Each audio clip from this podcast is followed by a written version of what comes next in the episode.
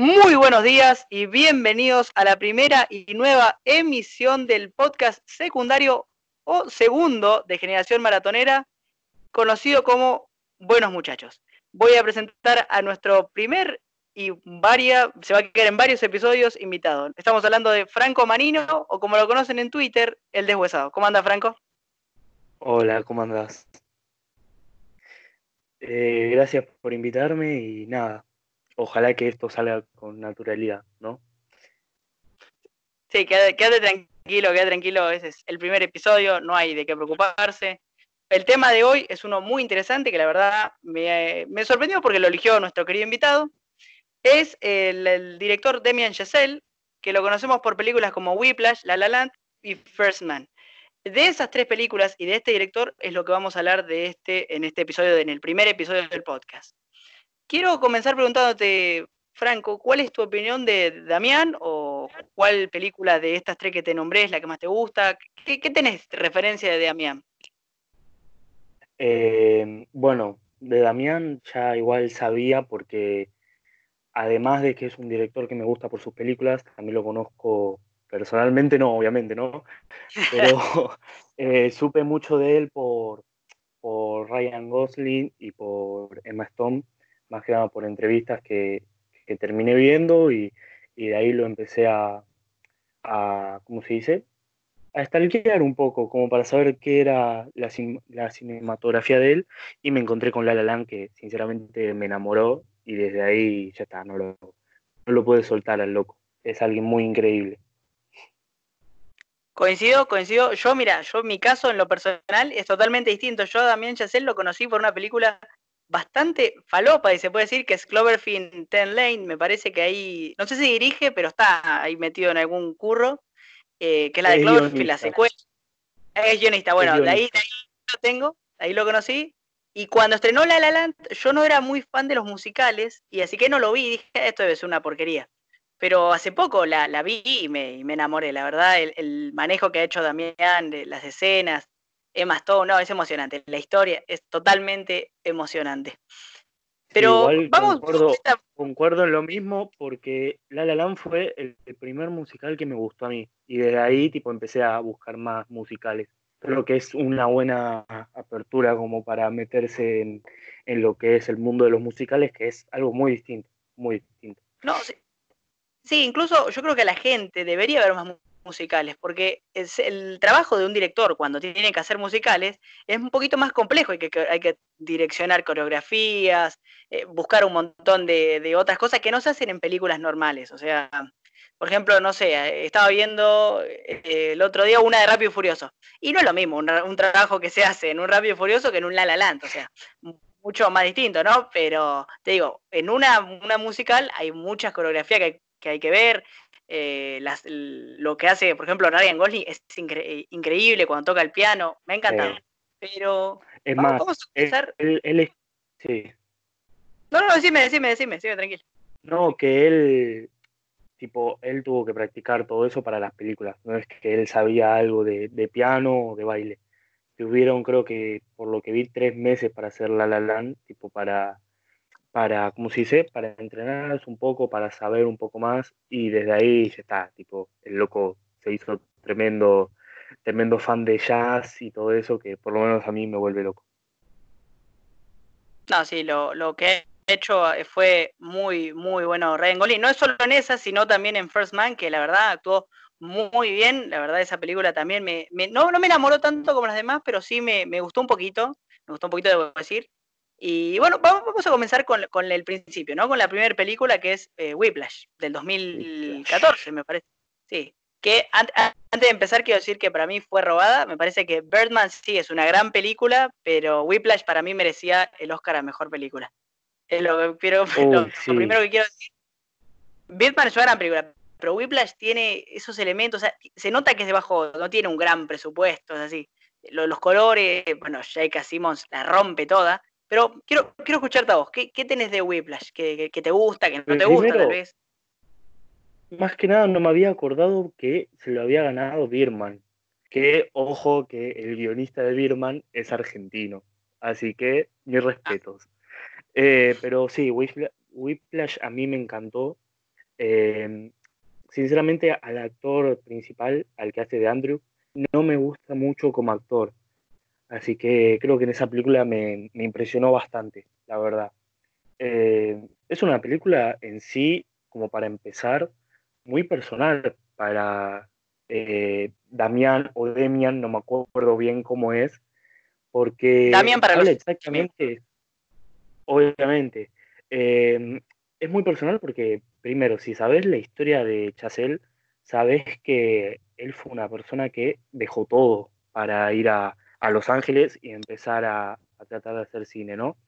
Y es lo mismo que es el personaje. El personaje hasta deja a la que podría haber sido su novia, que encima es eh, Melissa Benoist. O sea, vos tenés que dejar a Melissa Benoist.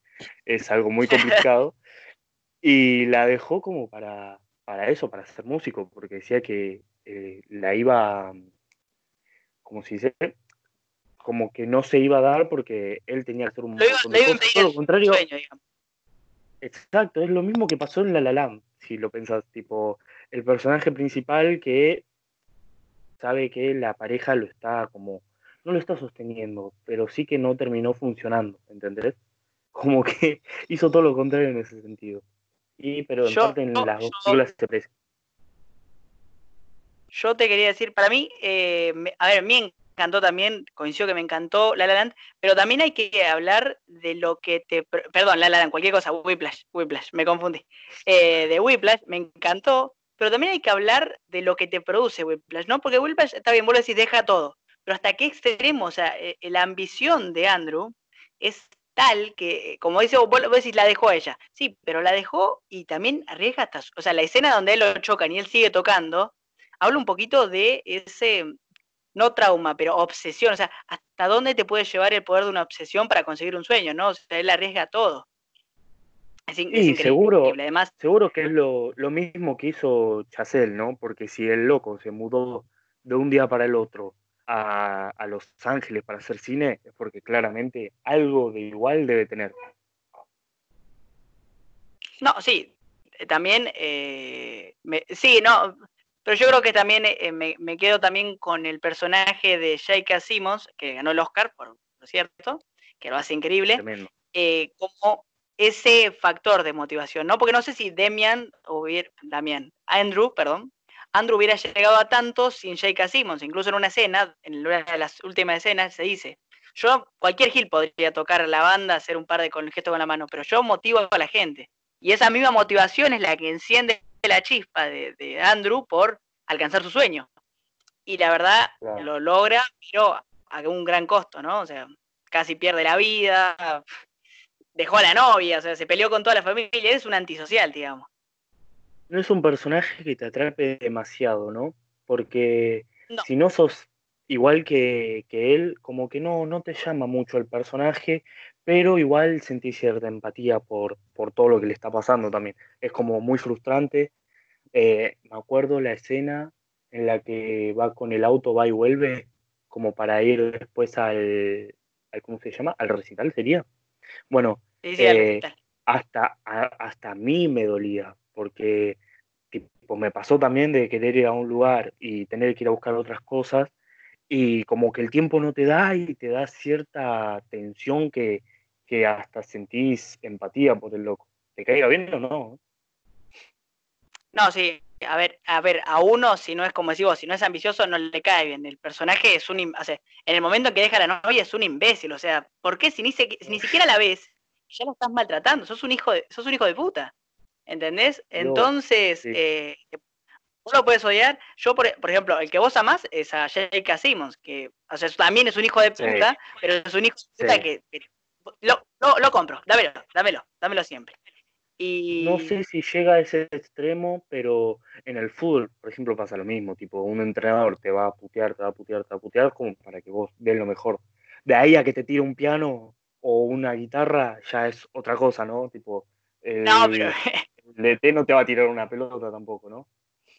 Claro, no, no, pero siempre desde el punto de vista del espectador, nunca desde el punto de vista del personaje. Ahí no, si fuera el personaje lo mando a cagar. Lo, mando a cagar terriblemente a Jake.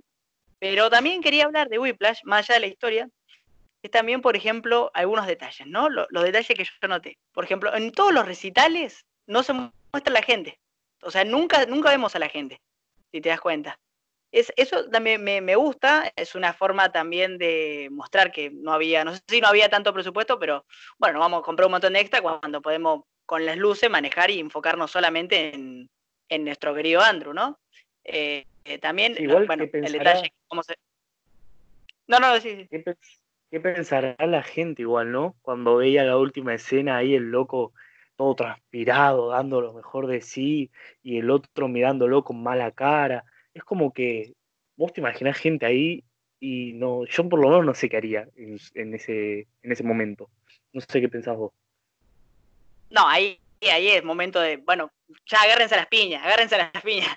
Eh, vos decís, bueno, va a haber bardo. Esa sería mi, primera opción, va a haber bardo. Pero no, eh, también, también algo que vamos a hablar mucho en el podcast de Damián el que hace, que es la escena final, ¿no? La, hermosa escena final en la que él, eh, Andrew, por fin lo consigue, y es esa mirada, ¿no? El, juego de miradas que te da Damián en estas tres películas, por lo menos, que es.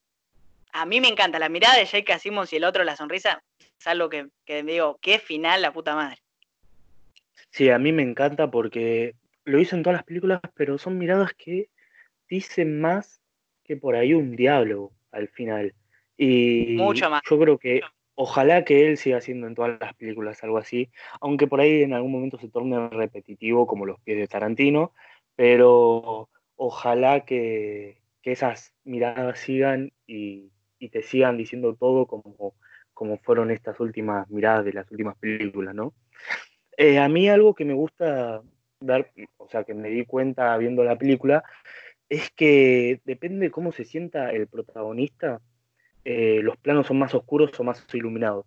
Y cuando termina la, última escena en las miradas, eh, son dos planos, que es a Andrew y a Torrens, Terrence, no me acuerdo cómo se llamaba, Terrence creo que era, en el que terminan los dos terminan los dos iluminados.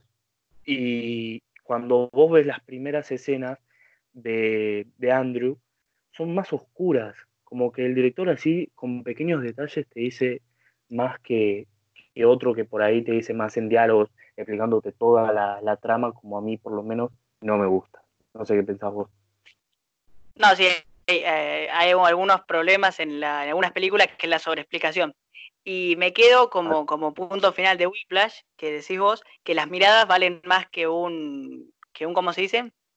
Que, un diálogo. ¿Por qué? Porque eh, en esta lo que se ve, o sea, vos nunca vas a escuchar decir a Terrence, bien hecho Andrew, o que te felicito Andrew, nunca lo vamos a escuchar decir. Nunca en la película se nos, se nos, se nos da la idea de que él podría decírselo. Y con esa mirada, o sea, nosotros hay algo inteligente que hace Damián, que no es enfocarte toda la cara, te enfoca los ojos y un poquitito la mueca de la cara, que ahí se ve una sonrisa, que le hace, no se puede ver, perdón, es audiovisual, pero no se puede ver, pero eh, le, hace, una sonrisa muy linda. Y, y, bueno, pero Andrew le dice que sí.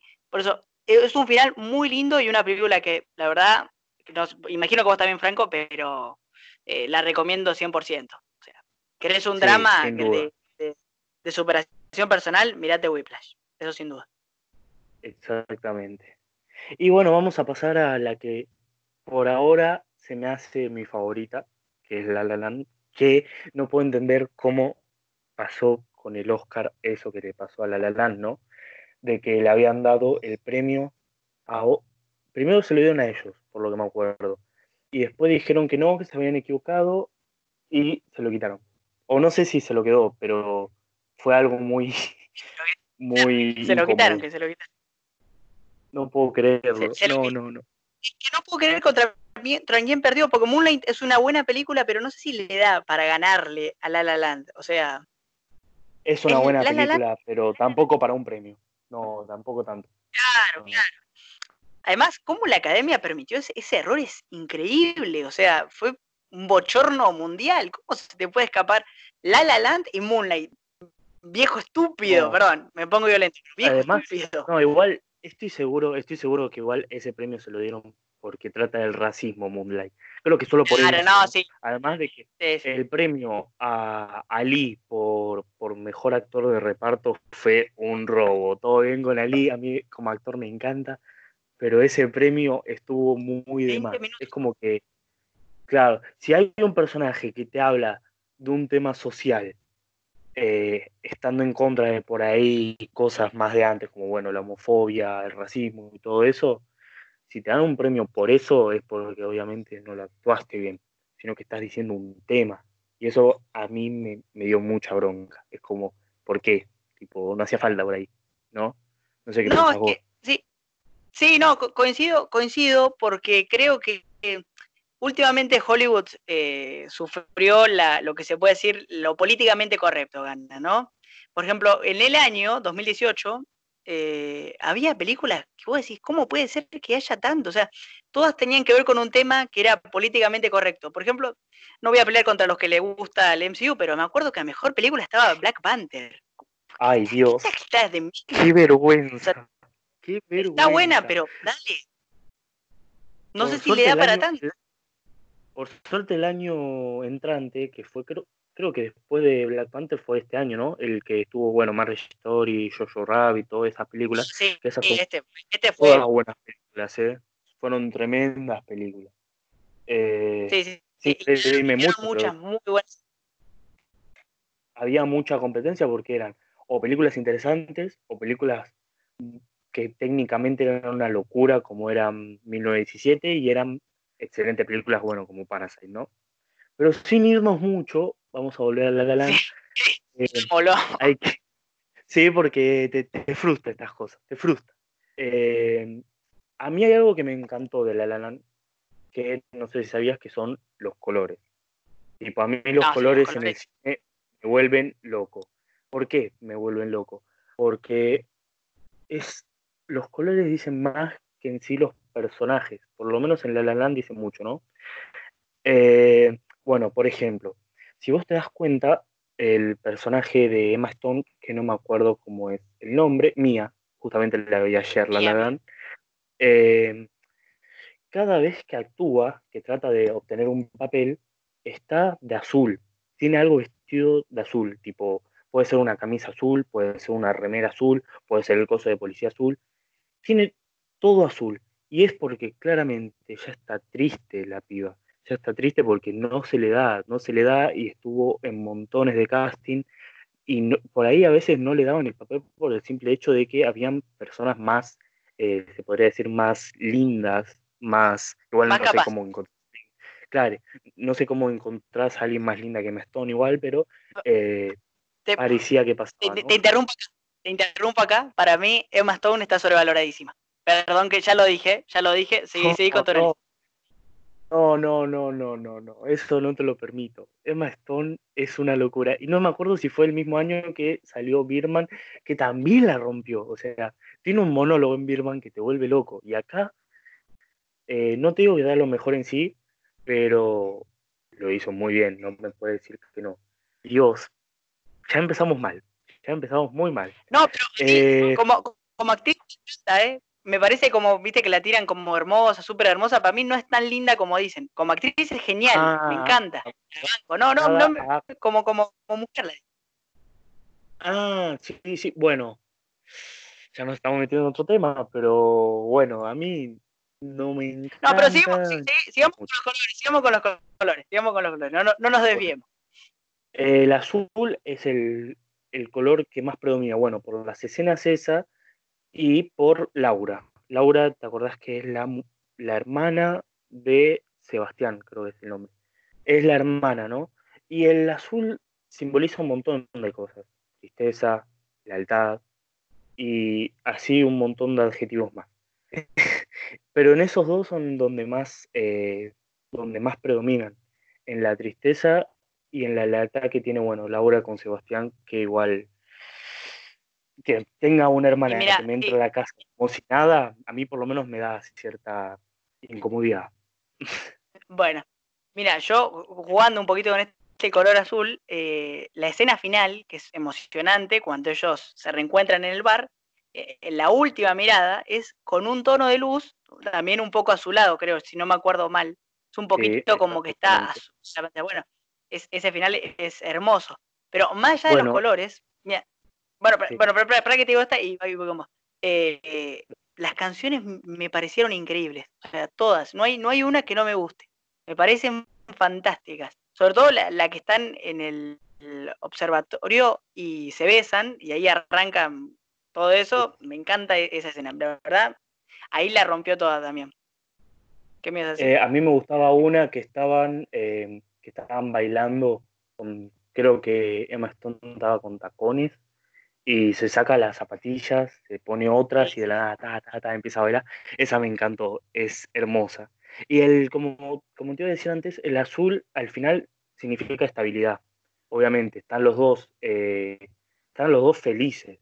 Tipo, a pesar de que por lo menos a mí me hizo llorar esa película por lo triste que era, por, el, por lo que pudo haber sido, eh, el final representa de que los dos obtuvieron lo que querían por ahí no como, como querían y no con la persona que la querían compartir, pero en fin, estaban estables los dos, estaban felices y representa creo que eso, el color azul en, esa película. Y los momentos tristes, bueno, con rojo, obviamente, la frustración de, Sebastián por perder el trabajo eh, y al otro día encima conoció, o no creo que es la segunda vez que conoció a, a Mía, estaba así con la guitarra, vestido con una chaqueta roja. Y así todos los colores en la película te, dicen más que por ahí los diálogos en sí, ¿entendés? Y bueno, para cerrar con los colores, el verde. El verde se vio igual poco en la película, pero cuando a Sebastián logra entrar a la banda, se ve como, como un color verde en la casa que habla del crecimiento del personaje. El crecimiento que por ahí no es el, el que a él le gustaba, pero crecimiento, en fin. No sé qué pensás vos. No, ahí, ahí lo que yo creo que refleja es crecimiento personal, no del personaje. Personal en cuanto por fin consigue, consigue un trabajo estable. Y también lo que yo te quería poner es una especie de eh, posición, o sea, comparación entre Whiplash y, La La Land. ¿Por qué? Porque ambos buscan sus ambiciones, más allá de que eh, el de Whiplash lo lleva al límite, pero cómo es tan doloroso, ¿no? Porque o sea, ellos eh, arriesgan todo, hasta arriesgan su propia pareja y la terminan perdiendo por el hecho de arriesgar. Y cómo, cómo es esto, ¿no? Cómo la obsesión de un sueño o la ambición te termina destruyendo. Que, me parece acá que lo, hacen de manera fenomenal. Y este final que terminan, como decimos, es estabilidad, pero también es como la, el, amor que quedó ahí, el, el, que cenizas quedaron, o sea, se, se, terminan viendo esa sonrisa, es hermosa. Y también le quería decir a la gente que si vos tenés dudas, o sea, si decís, no, pero La La Land está toda cantada, no, esto es una, a mí no me va a gustar. La La Land, por, lo menos siendo uno de mis primeros eh, musicales, no me pareció que tuviera tanta escena cantada. O sea, no es que cada dos diálogos te tiran y empiezan a cantar. Eh, me parece que, que, es para la gente que no, no le gusta el musical que Además no es que es música sin sentido, o sea, toda la música está orientada a un punto de vista. Y este que dijiste, el de las zapatillas y todo eso, que es el primero, donde ellos plantean de si pueden estar juntos o no, es hermoso. Eh, la verdad me, encantó esta película y, como dije en la anterior, yo la recomiendo. No sé, no sé vos, pero me imagino que también... Sí, completamente. Igual, eh, eso de los musicales, pasa que yo tengo una como un problema con los musicales. Eh, los musicales se explican más cantando que en el diálogo en sí y por ahí las miradas. En cambio, Chacel no, Chacel tipo puso baile, puso miradas, puso todo como para explicarte en la película. Y eso es lo que me encanta de esta película, por lo menos. Pero en otros musicales por ahí te explican de más queriendo cantarlo todo. Y a mí eso por lo menos no me gusta. Así que creo que por eso fue la primera película musical que a mí más me gustó. No sé si a vos te gustó por eso o por otra cosa la película. No, a mí, me, gustó, me, gustó por eso y bueno, el final es hermoso, pero te quiero hacer una pregunta más personal. Eh, eh, ¿Nos puedes detallar tu, tu, momento de, llanto? ¿En qué, ¿En qué momento de la película ocurrió? Porque, por ejemplo, a mí me emocionó, pero no fue para, para llanto, no, no me pareció tan triste, pero quiero, quiero conocer el por qué nuestro querido Franco Manino llegó al, al punto del llanto. ¿En qué parte? ¿En la sonrisa o en, en, la.? No, mucho antes, mucho antes. Eh, cuando se sienta el personaje Mía a, ver el, show, dije, uff, esto, esto está por terminar, porque yo ya me imaginaba y además, justo la primera vez que lo vi, vi el tiempo y dije, uh, esto está por terminar, ¿qué onda? ¿Qué pasa acá? ¿Que lo va a ver, le va a dar un beso? ¿Cómo va a terminar esto? Y cuando pasa que empieza a cantar y encima empieza como con un ritmo bailable, yo dije, ya está, acá va y le encaja un beso. Y no, todo lo contrario, tipo, empiezan a mostrar una historia que no pasó, algo que podría haber sido, pero no pasó. Y a mí eso me destrozó, porque encima cuando se va y se miran, yo dije, ay, está por terminar, no puede ser. Y chao, quebré en llanto y dije, no puede ser, no puede ser, porque, tipo, vos por ahí si tuviste una novia lo vas a entender. O sea, eh, el que, lo que podría haber sido y no fue, duele un montón. Y creo que duele más que por ahí una película en la que los dos sufrieron mucho y, terminan, terminan igual juntos. Eso por lo menos a mí no me conmueve ah, ah. mucho.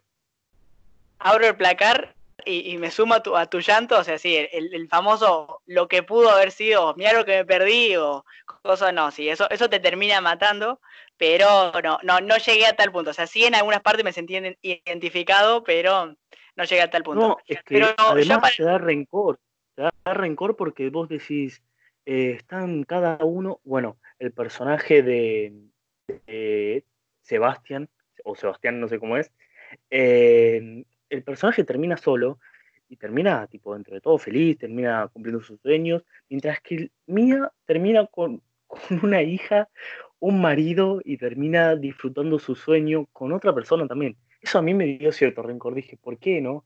Tipo, los dos pasaron el mismo camino juntos y uno termina solo y el otro termina em, feliz con otra persona.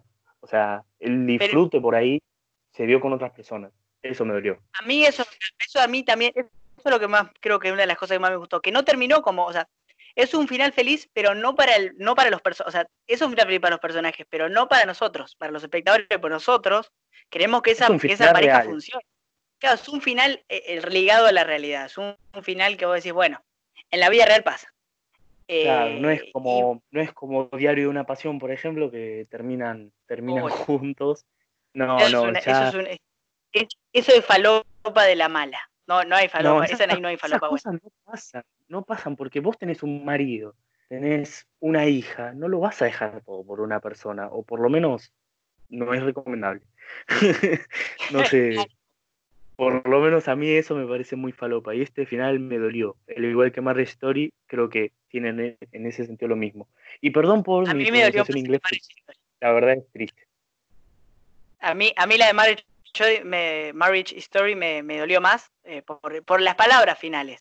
Porque ellos, ese es un final más muchísimo más infeliz que el final que tiene La La Land. O sea, ahí no hay ninguno que termina feliz.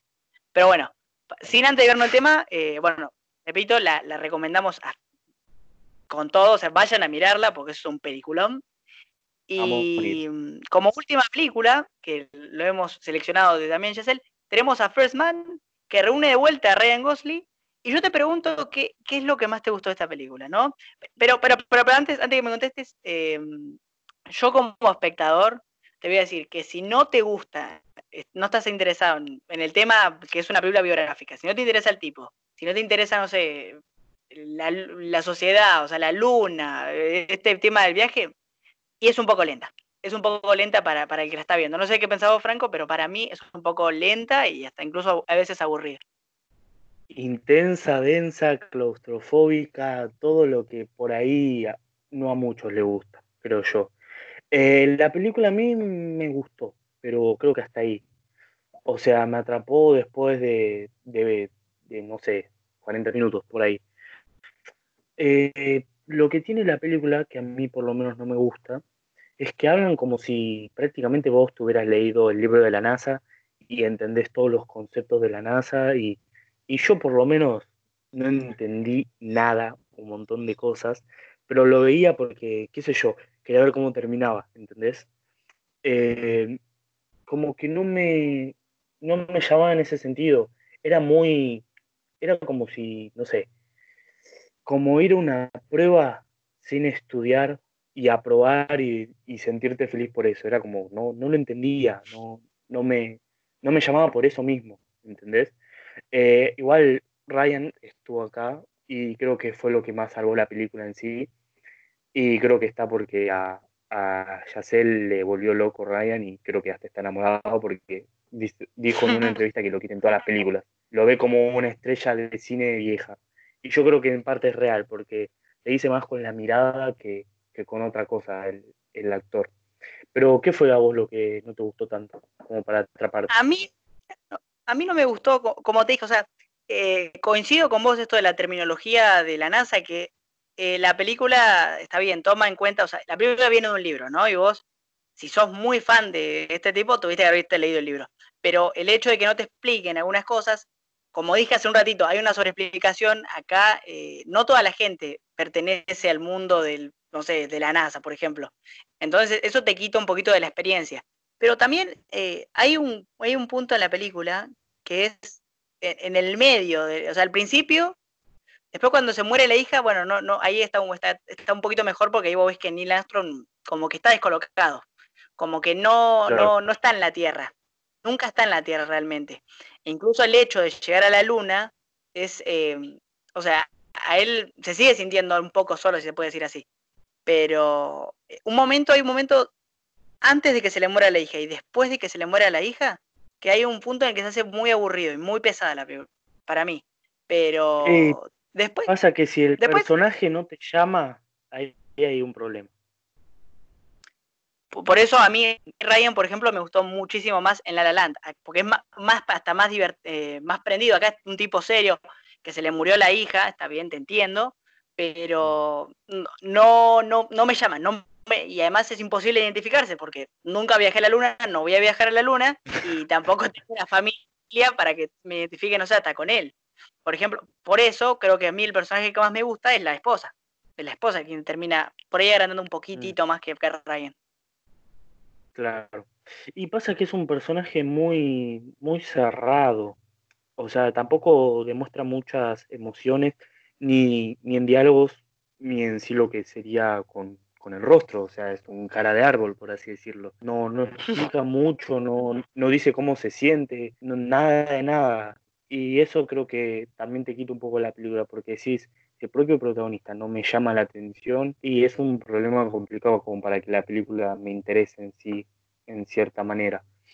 Eh, claro, que hay, para, resolver eso, para mí lo que busca la película, lo que busca Damián ahí, es que nosotros nos sintamos como él en el sentido de que, bueno, está bien, lo compadecemos, perdió a la hija, y además él está perdido en estos mundos, ¿no? En el mundo del personal, que es un caos, o sea, se le murió la hija, tiene problema con la esposa, porque la esposa se preocupa de que él vaya al espacio, porque es un lugar que nadie conoció nunca, o sea, se desconoció, y también tiene este mundo que es el mundo exterior, que lo, necesita para esta misión, y nadie, y lo que también está bueno de la película es que te muestra que no es que iban, ah, mira, me voy a la luna, soy un héroe, sino que había miedo, o sea, el hecho de viajar es un lugar desconocido, no sabes si va a funcionar o morís en el intento.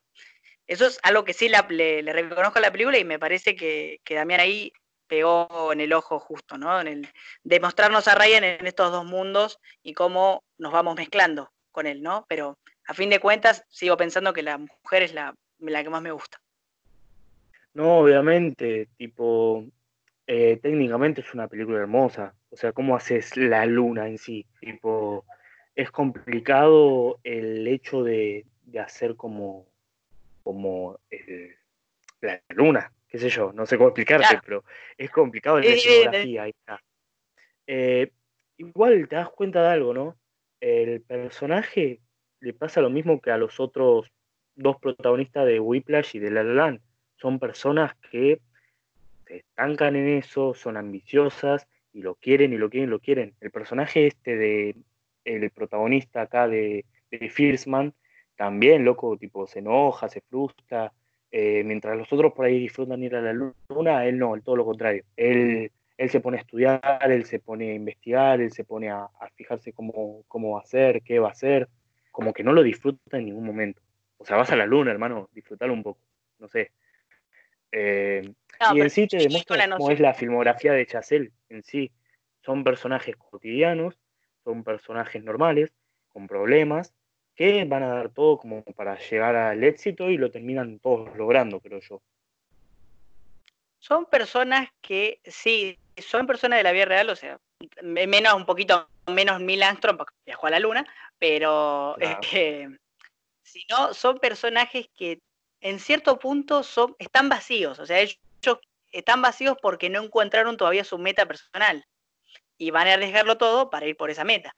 Entonces, eh, puedo decir que Yacel a sus cortos 35 años, ya ganador de un Oscar, la verdad tengo muchísimas expectativas y es uno de los grandes futuros que, que apuesto. O sea, cada película, de más que diga Yacel, me vas a tener ahí en primera fila. O sea, no te preocupes. en primera no, porque no se ve nada.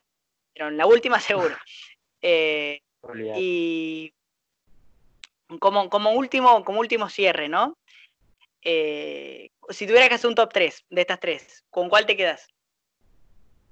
Ay, me duele, me duele, pero creo que pasa que Whiplash por ahí no le mostré mucha emoción, pero es una película que también me toca en cierto sentido. Eh, yo creo que sería igual La La Land, Whiplash y, y al final. Pero no hay mucha diferencia entre La La Land y Whiplash. Por ahí sí, una me hizo llorar y la otra no. no sé cuál sería el tuyo. Eh, el mío, el mío, eh, eh, mira, a mí, yo acá no voy con vos, o sea, a mí me han encantado las dos, pero me gustó más Whiplash. me parece que es una película menos pretenciosa en el sentido de que se nota que no hay, no hay, no hay una superproducción gigantesca, sino que es algo más pequeño, algo más de, de Yacel mismo. Entonces, me quedo más con Whiplash, muy por debajito La La Land, que me ha encantado. Eh, y después eh, First Man, que me parece que está dos o tres escalones abajo, ¿no? Pero lo que estaba leyendo el otro día, que esta película, o sea, no la, o sea, Yacel se la encargaron, o sea, él no, no es que fue proyecto personal de él. está bajo, bajo el ala de Steven Spielberg, que es el productor, él no, él no es el, digamos, el que crea la historia, sino la historia ya está impuesta por la compañía que es una que quería hacerle la biografía de Neil Armstrong. Pero igual es una buena película. Y el detalle final también que nos dijimos, pero que es el último cuando Neil Armstrong y la esposa se miran, que también es el juego de mirada. Exactamente. Algo muy característico de, de todas las películas de él hasta ahora, que son tres igual nada más, pero para que sean tres y que sean tres como estas películas, es muy respetable, es muy respetable. Y creo que yo no la veo pretenciosa en sí a La La Land, sino que em, con La La Land ya tenían el presupuesto, ya tenían, eh, tenían todo. A él le dieron la película, él puso lo suyo, él la giró a su manera y hizo lo que fuese peligrón. Mientras que Whiplash, todo lo contrario, Whiplash empezó siendo un corto, no sé si lo viste vos el corto, es el mismo actor eh, Simmons Simmons es el, que ganó el premio al Oscar.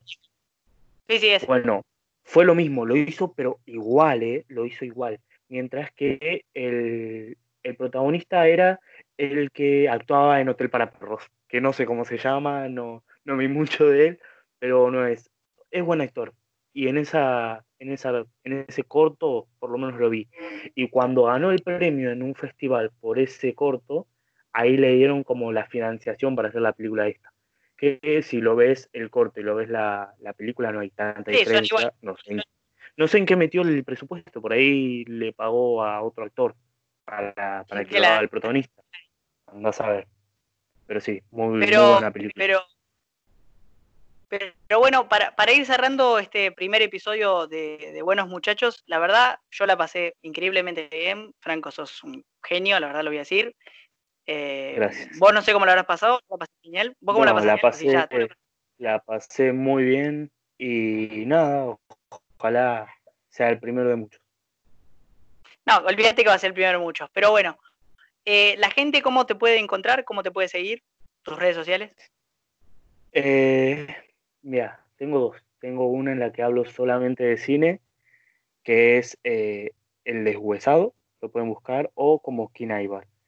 Y eh, mi cuenta principal, que es la personal, como Franco-Manín. Te digo el deshuesado porque sinceramente no me acuerdo cómo lo puse. Creo que es el guion bajo deshuesado o algo así. Pero pueden buscarlo. la gente se va a dar cuenta cuando lo publique, eso no, no, no te preocupes. Eh, bueno, yo soy Franco, a mí ya me conocen de siempre, es de Generación Maratonera, me pueden seguir en arroba Maratonera o en Instagram como Generación maratonera. Este fue el primer episodio de Buenos Muchachos. Em, estamos pensando tener más invitados, así que vamos, vamos a ir viendo y vamos a ir a ver si encontramos a alguien en este universo de generación maratonera. Pero bueno, yo soy de vuelta, yo soy Franco, junto a Franco, en Buenos Muchachos. y los despido hasta el próximo miércoles, porque se van a estrenar los miércoles. Así que los despido y adiós. Nos vemos, gente.